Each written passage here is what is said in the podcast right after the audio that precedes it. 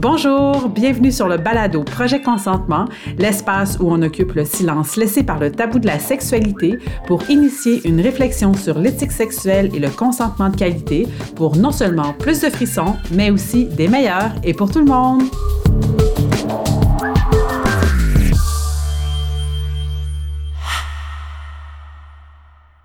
Rebonjour et re-bienvenue à cette deuxième partie de l'entrevue que j'ai faite avec la professeure Desmeules. Pour rappel, dans la première partie, on avait discuté de la définition et de la fonction du consentement, mais aussi on avait parlé de ses différentes formes, des différentes caractéristiques qu'il pouvait avoir, mais aussi on a parlé des contraintes sociales qui faisaient en sorte qu'il pouvait être difficile de le donner et qu'il faut faire en sorte d'entretenir une inégalité entre les parties si ces difficultés-là n'étaient pas tenues en compte dans notre manière de négocier le consentement.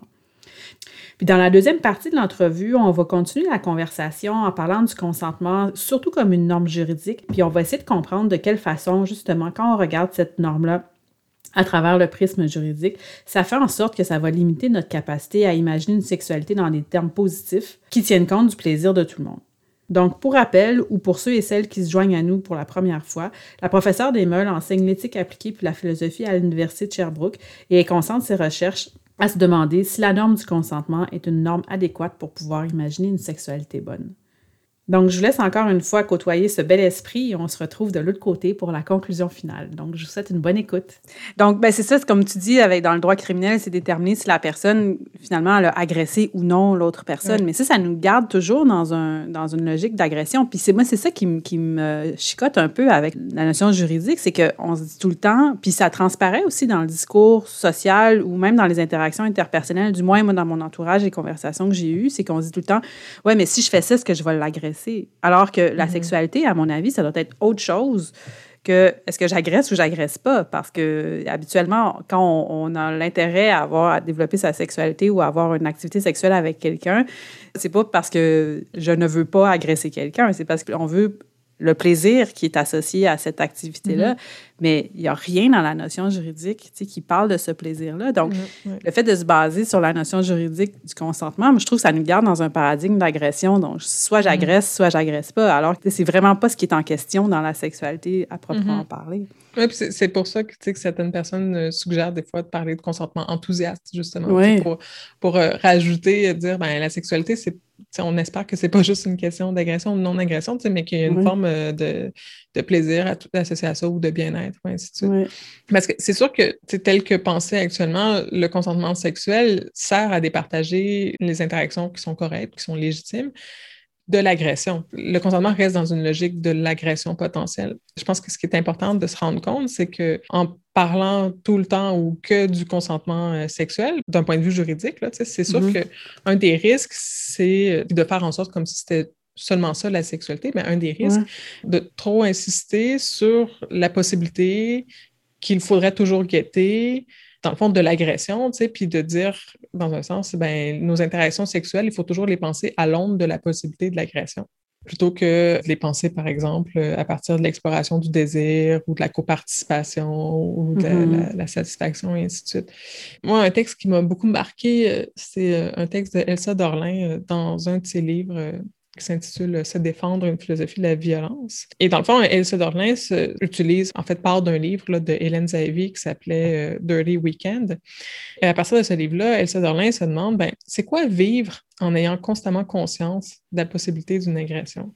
Mm-hmm. C'est quoi, dans le fond, l'expérience de la personne qui est constamment entourée de potentielles agressions? Et euh, Dorlin décrit euh, cette expérience-là dans son livre comme étant l'expérience de la proie.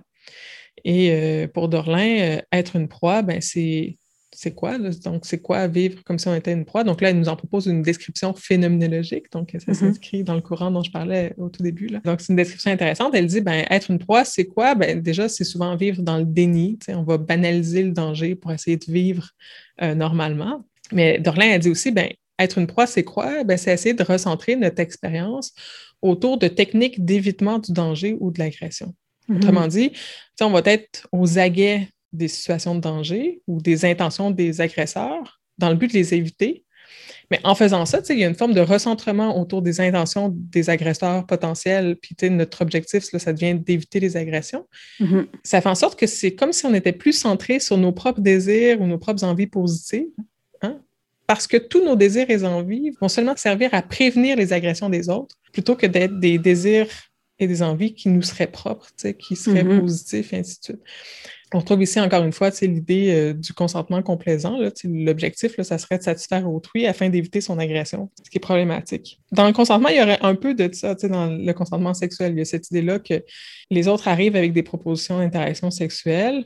On doit y dire oui ou ne pas y dire oui, tout en sachant que ces propositions-là peuvent toujours se transformer en agression si on ne dit pas oui. Fait On mm-hmm. reste dans cette logique-là de l'agression qui qui peut être euh, paralysant, en fait. Paralysant ou qui peut nous éloigner finalement de notre propre sexualité positive ou plus affirmative. Mm-hmm. Puis en même temps, ben, c'est peut-être le problème du droit, parce que effectivement, le droit, son objectif, c'est ça, c'est de départager les agressions de celles qui ne le sont pas. Alors qu'il y a d'autres perspectives depuis lesquelles on peut réfléchir aux interactions sexuelles.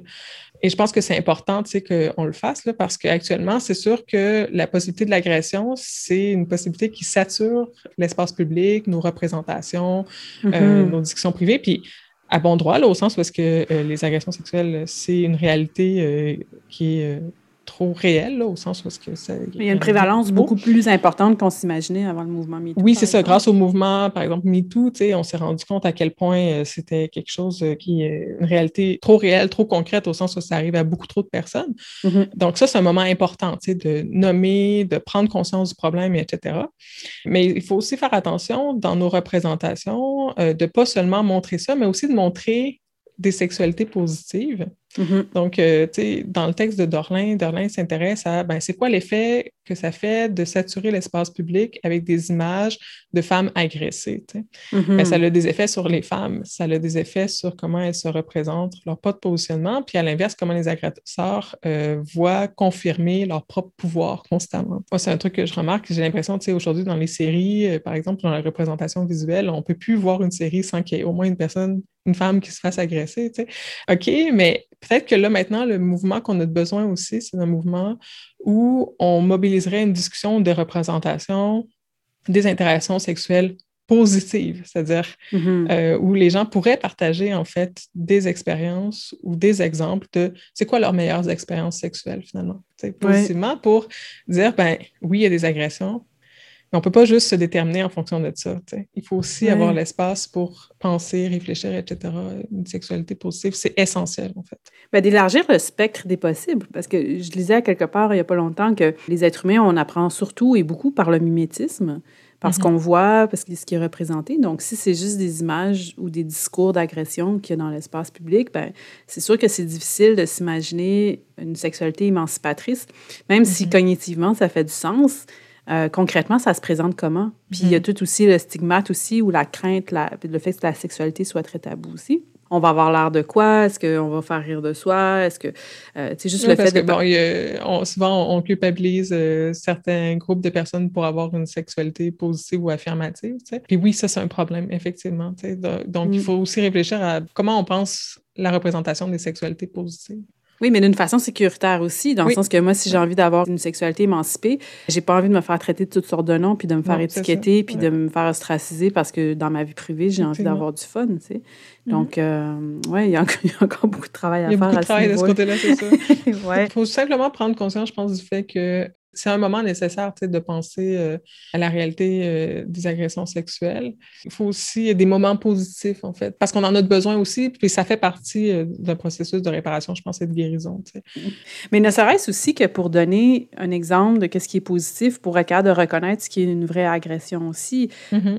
Parce qu'il y a beaucoup de, je pense surtout aux situations où est-ce que c'est des agressions qui sont dites, tu sais, qui rentrent pas nécessairement dans le mythe de l'agression où l'agresseur va être super violent, la victime va avoir des bleus, des traumatismes et tout ça. Tu sais, il y a toutes sortes de violences sourdes qu'on remarque pas nécessairement. Si on est dans cette espèce de zone grise-là, à savoir, je me sens pas bien, mais est-ce que c'est vraiment une agression? Est-ce que j'ai la légitimité de croire ou de dire que c'est une agression? En sachant c'est quoi une relation épanouissante, ou dans lesquelles tu peux avoir ton espace, je pense que ça va être plus facile de distinguer aussi dans ces zones grises-là, savoir si j'ai le droit de dire non, si c'est légitime, parce qu'il y a beaucoup mhm. cette légitimité-là à dire ouais, mais est-ce que je fais des caprices ou de se négocier soi-même? Donc, au moins, si on mhm. sait qu'est-ce que ça peut être dans sa plus belle version, ben, peut-être qu'on se dirait ouais, finalement, j'ai dit oui à des affaires que finalement, ça ne me tentait pas vraiment. J'avais la légitimité de dire non aussi. Oui, c'est ça. Mais tantôt, tu parlais dans, du consentement, toute la question de la liberté puis de l'autonomie de chacun. De ce que j'ai compris du consentement, c'est de la façon dont tu l'as expliqué au tout début, c'était que c'est comme s'il y avait des principes qui étaient fondamentaux et inhérents à chaque personne, des concepts ou des droits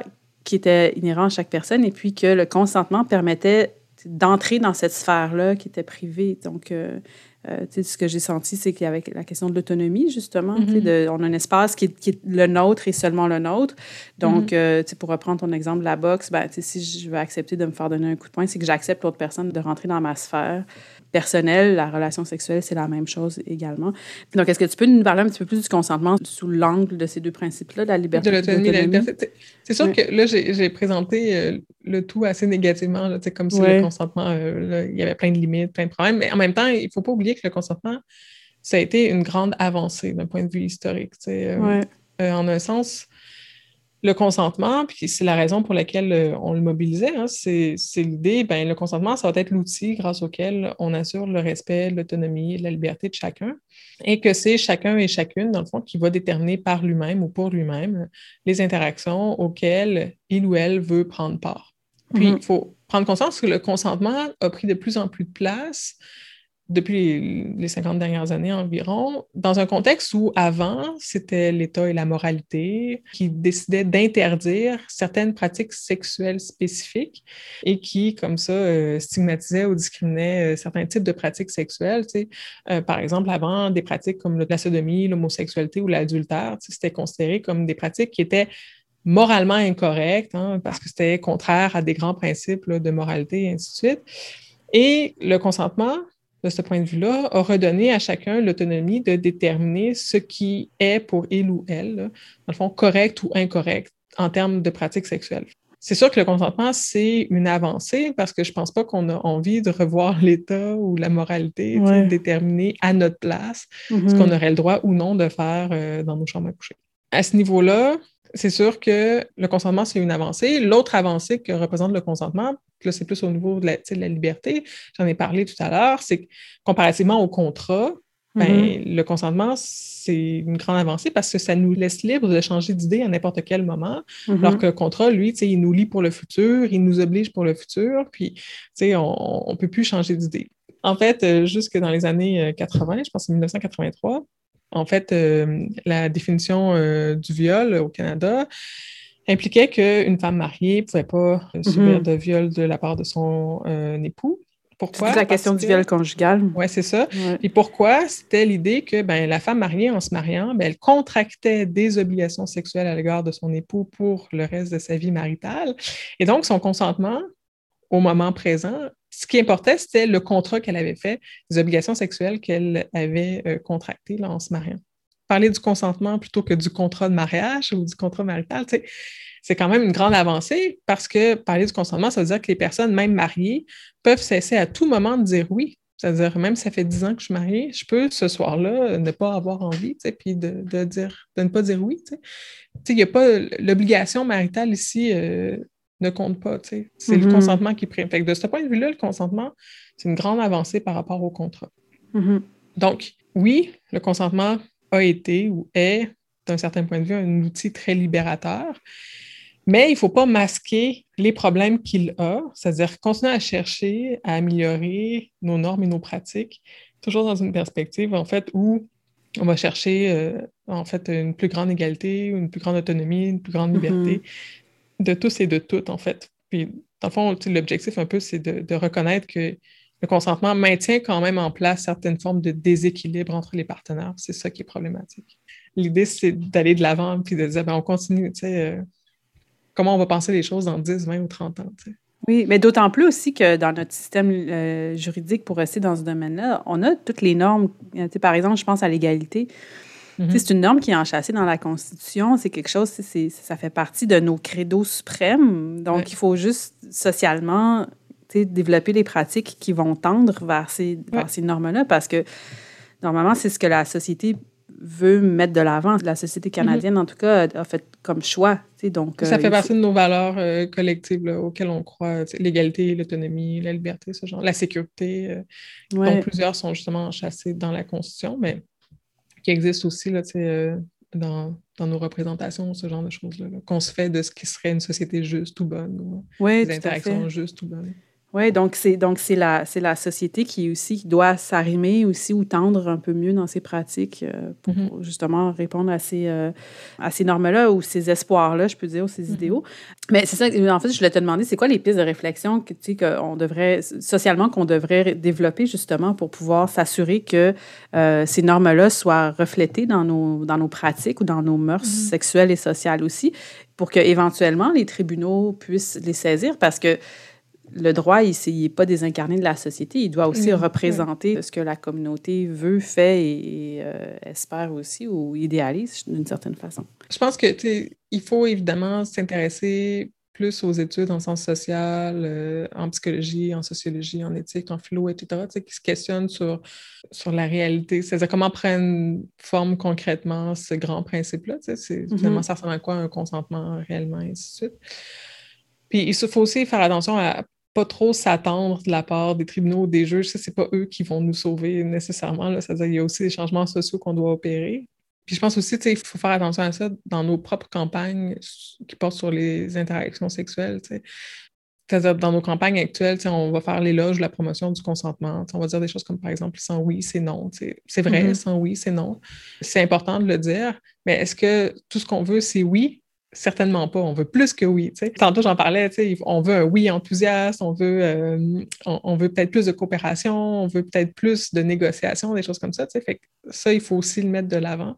Faire attention à ne pas tout concentrer juste sur euh, une notion qui est, d'abord et avant tout juridique, d'aller plus loin que ça encore. Là. Puis, ultimement, ça va aussi changer nos notions juridiques là, en, en retour. il va y avoir des formes de rétroaction. C'est un peu la prémisse du départ, puis aussi la raison pour laquelle je, t'avais invité à, commenter puis à, nous exposer tes recherches ou euh, tes connaissances dans le domaine. C'est toute la place, la primauté qu'on donne aux droits. moi, j'ai l'impression que c'est à peu près parce que c'est le seul véhicule qui est accessible socialement dans toute sa grandeur. on parle toujours de droit, dans un état de droit et tout ça.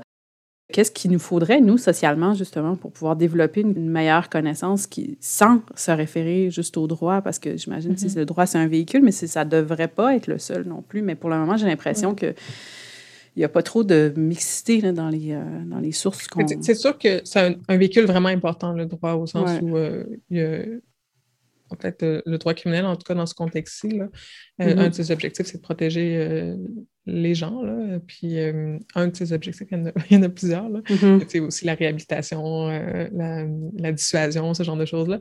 Ça, c'est important. Euh, je pense que le désir de justice des personnes qui ont été victimes d'agression, c'est un point qui est très important. Puis le droit, c'est aussi un espace qui est important du point de vue de la recherche parce que la jurisprudence, c'est-à-dire l'ensemble des décisions qui ont porté notamment sur les agressions sexuelles, c'est une forme de, de, laboratoire qui est vraiment important pour les chercheurs et les chercheuses. Mm-hmm. Pourquoi? Parce que la jurisprudence, c'est quand même l'ensemble des plaintes qu'on a jugées dignes, puis là, je mets des guillemets ici, d'être judiciarisées, c'est-à-dire mm-hmm. il y en a plus qui sont dignes d'être judiciarisées, mais justement, il y a, socialement, on a décidé que celle-là, c'était celle-là qu'on retenait. Mm-hmm. Et en plus de ça, la jurisprudence, ben, ça nous informe de qu'on a jugé être des relations sexuelles légitimes ou illégitimes. Donc, autrement dit, la jurisprudence, c'est à la fois une archive des histoires qui se sont réellement passées et qu'on a décidé de judiciariser, puis c'est aussi une archive d'une certaine logique normative en matière sexuelle mm-hmm. qui prendre la place dans nos sociétés. Puis c'est important de, de, l'étudier, de l'examiner, de l'investiguer, cette archive-là. Ça, c'est important de le faire. Pour les chercheurs et chercheuses, c'est pas juste ça qu'on doit faire. C'est-à-dire qu'on mm-hmm. doit aussi, à un moment donné, euh, examiner, faire des études, en fait, sur comment chacun et chacune, comment certains groupes, finalement, vivent le consentement sexuel. Mm-hmm. La fonction des juges, c'est d'appliquer le droit à une situation donnée, donc euh, d'appliquer la norme du consentement sexuel à une interaction qui a eu lieu entre deux, deux personnes. Mais dans le fond, nous, les, chercheurs ou les chercheuses euh, qui s'intéressent à la question du consentement, ben, on doit aussi regarder si, euh, dans le fond, le, consentement sexuel répond aux valeurs, aux attentes qu'on a envers lui. Est-ce que ça répond finalement au, euh, au principe d'autonomie, de liberté ou d'égalité qu'on dit ou qu'on pense qu'il est censé finalement euh, être le véhicule de. Mm-hmm. Dans le fond, l'idée, c'est est-ce que finalement le consentement remplit ses promesses? Puis, tu sais, si on se rend compte, par exemple, par des analyses ou par des études que, ben non, le consentement, par exemple, ça ne protège pas l'égalité des partenaires parce que ça protège surtout la voix, les désirs ou les intentions de la personne qui reçoit le consentement et non pas la voix égale de la personne qui consent. C'est que dans le fond, il, y a, mm-hmm. une inégalité dans les voix euh, de chacun. Si les études en sciences sociales, en psychologie, en philosophie, en éthique, et ainsi de suite, euh, le démontrent, ben là, socialement, il faut qu'on se dise, ben, il faut peut-être repenser les normes juridiques qu'on a, parce que mm-hmm. finalement, il ne remplit pas la fonction, euh, le consentement ne remplit pas la fonction qu'on voulait lui attribuer ou qu'on voulait qu'il remplisse. Mais ça, évidemment, ce n'est pas le juge dans un tribunal de justice qui va le faire, là, mm-hmm. cet examen-là, de, si le consentement, euh, ça répond à nos idéaux, aux valeurs qu'on veut mettre de l'avant. Ça, c'est plutôt à la fois des chercheurs, chercheuses, des gens qui étudient dans le domaine des sciences humaines, qui vont pouvoir répondre peut-être à cette question-là. Euh, il peut y avoir aussi des débats euh, politiques, publics. Je pense que ce qui est important, c'est de ne pas s'arrêter à l'état du droit tel qu'il existe actuellement, mais de collectivement, en fait, de le prendre comme objet de discussion euh, pour essayer d'aller plus loin. Puis d'être capable d'avoir un regard critique aussi, parce que moi, je trouve qu'on donne pas nécessairement la bonne utilité au droit ou on lui en donne plus que ce qu'il ce qui, est capable de faire de par sa nature propre. Tu sais, comme tu dis, euh, c'est de déterminer si la règle a été rencontrée ou non, pas pour faire une mm-hmm. analyse sociologique à savoir si oui ou non. je pense qu'on est de plus en plus conscient et conscient des limites que ça peut avoir. Là. Souvent, on, dit aux gens Ah, mais vous avez juste à judiciariser, à porter plainte, etc. Mais c'est peut-être qu'il y a des gens qui sont de plus en plus conscients ou conscientes que ben, la solution va peut-être pas juste passer par euh, porter plainte ou etc., même si mm-hmm. ça, peut passer par là, mais que collectivement, on doit aussi avoir une réflexion de ben, pourquoi est-ce que c'est le consentement qu'on utilise comme norme en matière sexuelle? Pourquoi, tu sais? Mais de remettre en question cette norme-là, parce que c'est la seule à peu près qu'on a pour le moment. Donc, euh, puis c'est, est-ce que c'est une norme qui est bien faite pour ça?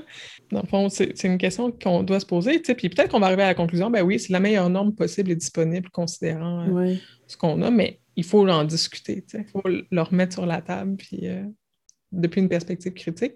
Puis aussi, ben, en même temps, se dire, ben, ça ne doit pas être la seule perspective qu'on a sur les interactions sexuelles pour plusieurs des raisons que j'ai nommées auparavant. Là, ça ne peut pas juste, être une question d'accord ou de désaccord, nos interactions sexuelles. Il y a tellement plus en jeu, des désirs, euh, des propositions, mm-hmm. euh, de la culpabilité des fois, de la peur, etc. Mm-hmm. Il faut prendre en compte de l'expérience globale, en fait que l'on fait de cette sexualité-là.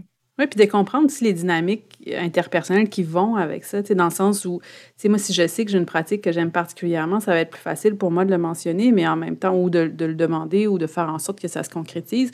Alors que si j'ai envie d'explorer quelque chose, de repousser un petit peu mes limites, et dans un contexte autre, parce que tu as moins de contrôle sur ton expérience, tu as moins de connaissances, c'est plus quelque chose qui va se développer au fur et à mesure où l'action va se présenter. Donc, il faut que tu t'assures que le partenaire, ton ta partenaire puisse te suivre aussi dans ce que, c'est justement mm-hmm. dans la face du fait que tu puisses retirer ton consentement à n'importe quel moment. Si tu es mal à l'aise, ben, il faut que tu aies l'aisance de dire, OK, on va mm-hmm. arrêter là ou quoi que ce soit. Donc, tu sais, c'est pas juste un oui ou un non, mais c'est toute une gradation d'expérience, mais aussi de pratique qui est associée à ces différentes expériences-là, qui, moi, je mm-hmm. trouve, on n'a pas. C'est comme si on s'était dit, ben oui, tu veux, non, tu veux pas. Puis si tu veux, on le fait. Si tu le veux pas, puis on le fait pareil, ben là, tu es dans le spectre de l'agression. Mais, mais c'est comme évacuer toute la complexité des relations mm-hmm. interpersonnelles, d'une part, mais aussi, en plus, dans les relations intimes, qui, fait juste euh, augmenter la complexité. Euh. Peut-être pour terminer, je te demanderais, tu sais, justement, tu parlais des différentes normes disponibles en fonction desquelles on pourrait voir la légitimité, disons-le comme ça, des actes sexuels. C'est à travers tes recherches ou tes réflexions, juste pour donner euh, des pistes de réflexion, notre auditoire mm-hmm. avec des pistes de réflexion, quelle autre norme t'inviterais les gens à réfléchir ou à explorer euh, davantage? J'en ai nommé deux tout à l'heure. J'ai nommé euh, la négociation, c'est-à-dire s'intéresser finalement aux discussions. Euh, mm-hmm. Toute la, la, question de la communication. Oui, voilà, de la communication, c'est-à-dire, euh, est-ce que dans cette communication-là, je suis vraiment en train de laisser de l'espace pour l'expression des désirs de l'autre, et ainsi de suite. Mm-hmm. Donc, euh, c'est pas juste de communiquer, mais il y a des formes de communication qui sont plus éthiques que d'autres ou qui permettent de promouvoir des meilleures interactions que d'autres. le dialogue versus le monologue. c'est ça. la négociation, il ne faut pas non plus que ça devienne juste j'essaie d'argumenter pour avoir raison puis parvenir à mes fins. Mm-hmm. il faut que, dans le fond, il y ait cette idée-là que ben, tout le monde a le droit de proposer quelque chose, il y a une forme d'égalité euh, entre les partenaires, euh, etc. Donc, euh, ça, il y a des normes qui président à la bonne discussion, donc il faut aussi mm-hmm. réfléchir.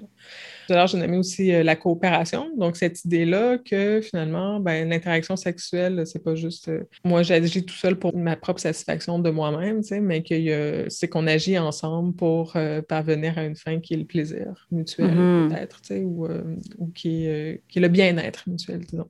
Ça, donc, ça, c'est des idées normes, tout en faisant attention aussi que ces normes-là peuvent venir avec leurs propres problèmes. Donc, tout à l'heure, j'ai mm-hmm. dit dans la négociation, il ne suffit pas de négocier, il faut aussi réfléchir à comment on est en train de négocier. Mm-hmm. Euh, je ne sais pas si le mot négociation, c'est le meilleur mot. Peut-être, moi, j'irais plus sur la discussion. Euh, oui, mais c'est quand même le terme qui est consacré un peu dans la recherche où euh, si les gens veulent faire des recherches Google, entre autres, ils peuvent utiliser négociation. Même chose, c'est par exemple, si on remplace le consentement par une norme comme le plaisir, ben, le, plaisir, c'est peut-être euh, une norme aussi qui est trop élevée, qui est trop exigeante. C'est-à-dire qu'il peut y avoir des gens qui n'ont pas de plaisir de leurs interactions sexuelles, puis c'est tout à fait correct aussi, puis qui sont à l'aise avec ça. Il ne faut pas non plus demander aux gens d'être tout le temps des espèces de de manifestation euh, d'une espèce d'idéal d'interaction sexuelle euh, qui, qui, qui, est peut-être euh, irréaliste ou qui est peut-être trop demandant pour ces personnes-là. Donc, le plaisir aussi, on le voit souvent comme étant l'atteinte de l'orgasme par une pratique de génitalité, alors que le plaisir, ça peut être d'être avec, en proximité avec quelqu'un oui, euh, avec qui on a la bien-être euh, relationnel ou ce genre de choses-là. Puis, ouais, il faut aussi faire attention ça, de ne pas imposer des nouvelles normes qui seraient trop exigeantes pour des personnes qui vivent juste pas leur sexualité comme ça, puis qui sont tout à fait à l'aise ou correctes avec ça. On parle des euh, asexuels, entre autres, oui, où eux, ils ont d'autres types de plaisirs, mais qui ne sont pas ceux qui, dont on conçoit, selon mm-hmm. lesquels on conçoit la sexualité.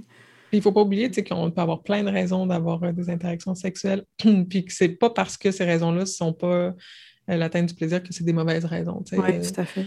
Euh, donc, pour donner un exemple très concret, ben, des fois, on a des relations sexuelles pour avoir un enfant ou de la procréation, même si, même si ça ne tente pas nécessairement. Il y a peut-être autre chose qui nous tente. Dans le fond, des fois, c'est le bon moment pour ça, même mm-hmm. si ça ne tente pas nécessairement. Il ne faut pas non plus ça, imposer trop de normes euh, qui aurait pour effet de culpabiliser les gens de ne pas atteindre cette norme-là, qui serait vraiment trop élevée aussi.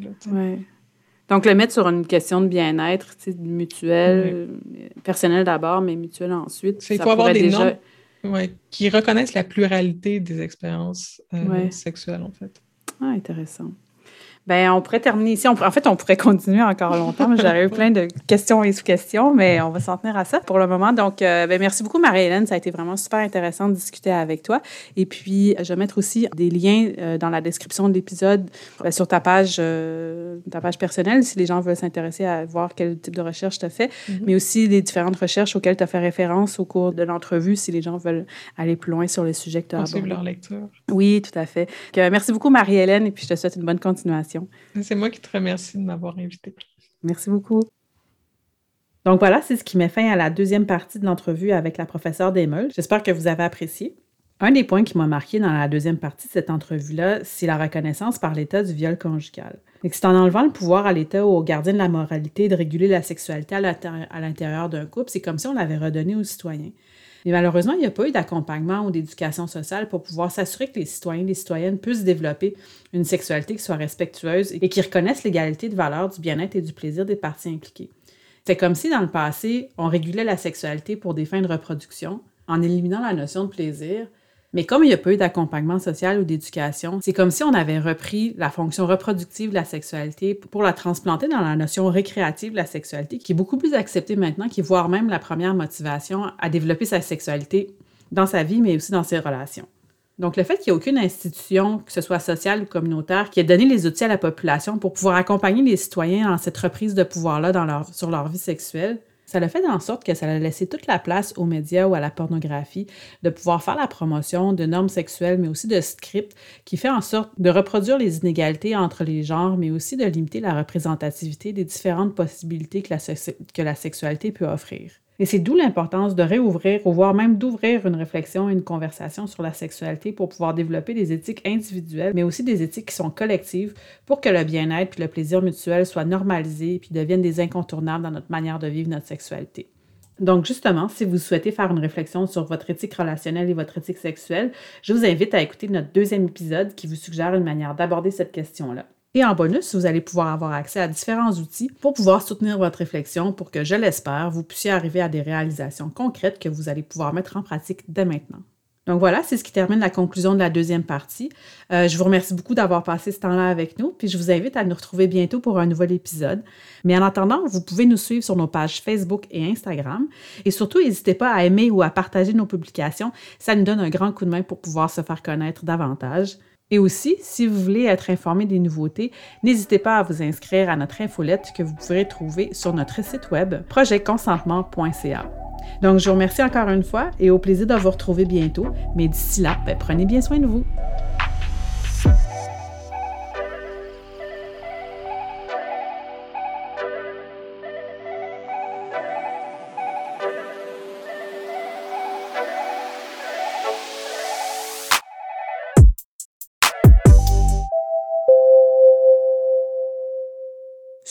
Est un message d'intérêt public pour vous rappeler que la vie est trop courte pour mal s'aimer. Bonne journée!